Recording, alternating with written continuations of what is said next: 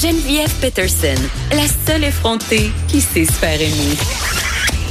Jusqu'à 15, vous écoutez Les effrontés suivre des cours en plein air, c'est-à-dire aller à l'école dehors, apprendre dans les bois.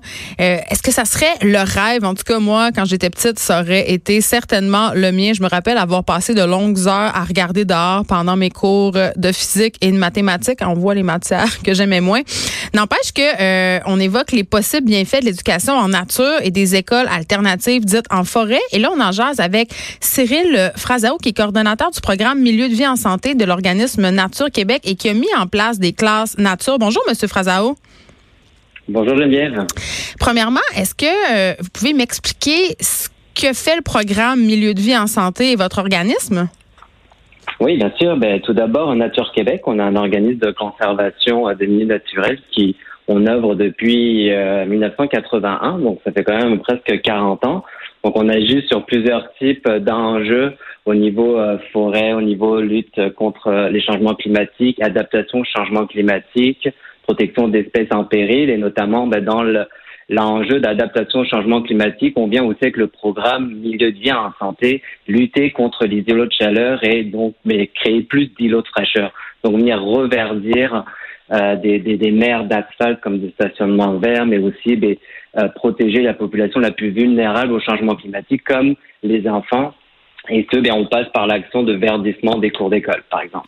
Faire des classes en plein air, euh, dans ma tête, ça sonne comme la meilleure idée. Là. Il y a même des professeurs euh, à l'école de mes enfants qui le font de leur de leur propre chef. C'est-à-dire que parfois, ils sortent les enfants pour aller dans les parcs puis enseigner dans les parcs. C'est une bonne idée, mais est-ce qu'on a des preuves que ça aide les jeunes pour vrai? Là? Mais effectivement, c'est il y a des études qui sont claires. Les bénéfices sont considérables pour l'enseignement à l'extérieur. Et là, je pourrais vous référer à des études, même un sondage qui a été effectué par la Fondation Monique Feedback auprès de plus de 340 enseignants qui ont vu justement, pour ceux qui ont agi et qui ont pris des actions, comme vous le mentionnez, avec l'école de, vos enfants, euh, d'aller à l'extérieur. Donc, euh, c'est d'améliorer la motivation des élèves, permettre des apprentissages concrets, ça améliore aussi la santé, les saines habitudes de vie. Euh, souvent, on peut même faire l'expérience nous-mêmes en tant qu'adultes quand on se promène dans un parc. Et on ressent tout de suite un stress en moins, un peu plus de bonheur, de bonheur de vivre entre guillemets. Mais c'est pareil pour les enfants. Le fait d'apprendre à l'extérieur, la concentration est meilleure, moins de stress, et ça permet de, de, de, justement de, se reconnecter à la nature et de permettre l'apprentissage euh, d'une meilleure façon. Donc, euh, on dirait qu'on est un peu en retard au Québec, mais il y a des études qui se font de plus en plus euh, et on le voit justement avec euh, différentes façons de faire ailleurs, comme en Colombie-Britannique, par exemple. Mais moi, j'avais la réflexion suivante, M. Fraser. Je me disais, écoutez, on le sait quand même qu'en ce moment, l'école au Québec est en crise. N'ayons pas peur des mots. Il y a un taux de décrochage scolaire, notamment chez les garçons, qui est quand même assez élevé.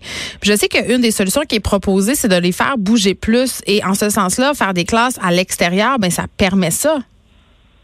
Exactement, exactement. C'est, ça permet le décrochage. On parle de décrochage nature, mais effectivement, on parle aussi de décrochage scolaire, de violence scolaire aussi, d'intimidation scolaire.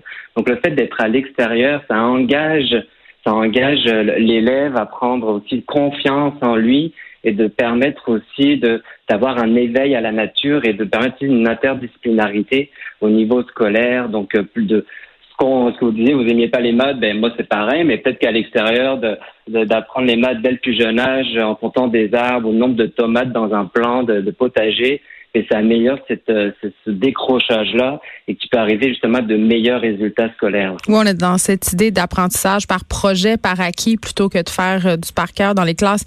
Mais il y a quand même un facteur au Québec qu'on peut pas négliger, puis c'est l'hiver.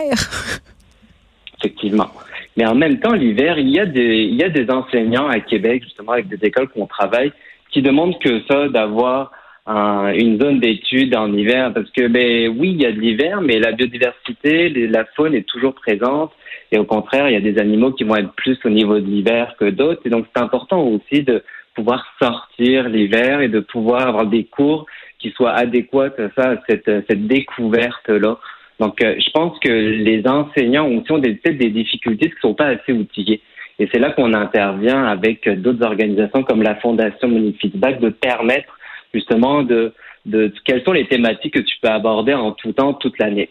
Donc, ça veut pas dire quand il y a une tempête, bon, bah, tu vas peut-être rester plus à l'intérieur, mais encore là, de pouvoir étudier qu'est-ce qui se passe pendant une tempête. Tu peux sortir pendant 10 minutes et, et l'activité physique, ben, il fait aussi bien aussi. Mais, tu sais, j'entends ça, M. Frasao, puis, tu sais, comme maman, là, je trouve que c'est extraordinaire, que ça serait donc beau, mais côté logistique, là, quand on sait que les professeurs sont débordés, je veux dire, regardez, là. En maternelle, en première année et en deuxième année à l'école de mes enfants, euh, les enfants ne se changent pas pour aller en éducation physique. Pourquoi? Parce qu'ils n'ont pas le temps c'est tellement long faire changer une classe de maternelle première année, deuxième année, qu'ils préfèrent les garder dans les mêmes habits. Donc, quand vous me dites quelque chose comme on pourrait les faire sortir dix minutes pour une tempête, ben c'est pas dix minutes que ça prendrait, c'est une heure premièrement pour que tout le monde se change. Et donc, ça viendrait quand même empiéter sur le temps d'enseignement traditionnel. Oui, je comprends. En même temps, quand je parle de dix minutes, je suis peut-être allé un petit peu trop faible là-dedans. Mais je suis d'accord avec vous. Après, c'est tout le mode aussi de pensée de, du programme scolaire. Donc, euh, il y a des écoles qui le font, donc d'aller les, les, écoles alternatives en forêt. Mais quand tu arrives en classe, ben, si tu en hiver, tu arrives directement dans le milieu naturel, tu pas à te changer. Il y a des façons de voir aussi, de prévoir des cours et pas non plus juste suivre un programme strict. Si tu vois que bon, on pourrait faire une, euh, une sortie plein air justement dès l'entrée en classe, mais t'as pas besoin de passer par euh, justement de déshabiller, rhabiller. Donc je pense qu'il y a tout un mode de pensée à revoir. On en est là. Il y a des profs, il y a 50% de, des enseignants qui souhaitent changer leur mode de, de vision de, de l'école et on est là avec plein d'organismes pour essayer de tenter. Le ministère de l'Éducation aussi a son rôle à jouer aussi de permettre d'aller de l'avant vers ce type-là d'école. Comme ils vont avoir besoin de faire 40 300 études pour prouver les bénéfices euh, des classes en plein air avant de faire un virage. On connaît le manque d'initiative de nos gouvernements à ce niveau-là. Euh, de votre côté, par contre, là, vous les faites ces classes-là. C'est quoi la réaction des parents, des enfants qui participent à vos classes? Allez, c'est toujours extraordinaire. Lorsqu'on on a présentement plus d'une quarantaine euh, d'écoles qui sont en liste d'attente depuis qu'on a réalisé entre 8 et 10 écoles depuis les cinq dernières années. Euh, tout d'abord, les, les, parents consacrent du temps supplémentaire euh, à faire du, du bénévolat dans l'école. Parce que oui, on est là pour accompagner les écoles à avoir plus de verdissement, mais ça passe par la mise en œuvre. Et la mise en œuvre, souvent, ben, il n'y a pas les moyens en ressources humaines pour planter des pas les moyens financiers non plus. On n'a même pas d'argent pour acheter des livres, M. Frasao. Mais on est d'accord. Donc, qu'est-ce qui s'en occupe? C'est les parents. Donc, il y a toute la communauté qui s'investit dans ces projets. Mais il y a encore les parents. Je je, suis pas en train de dire qu'il faut pas rajouter de l'argent pour d'autres choses. Je veux juste te dire, c'est que il y a la communauté, il y a les parents qui sont là, ils voient qu'il y a une implication différente du voisinage. Les enfants aussi aiment ça. Ils arrivent le soir et disent j'ai étudié ça en dehors, je suis dans ma classe plein air, dans mon coin lecture, on a passé plus de temps dehors que de dormir dans les classes. J'exagère peut-être un peu, mais. Non, mais moi, je trouve ça formidable. sais, moi, pour moi, c'est mon école de rêve. Même qu'en Colombie-Britannique, euh, il y a une école, une école qui s'appelle Maple Ridge. Tous les cours sont donnés à l'extérieur. Je veux dire, c'est un rêve là, de voir ce genre d'école-là arriver un jour au Québec. Mais oui. Mais il faut pas oublier aussi qu'on est en train de reconstruire quelque chose qui était déjà avant.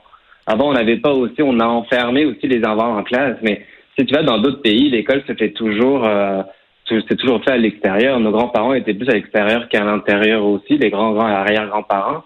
Donc, je pense qu'on est en train de essayer de remettre quelque chose qui était déjà en place avant, à mettre des programmes d'intensité au niveau de l'apprentissage, etc.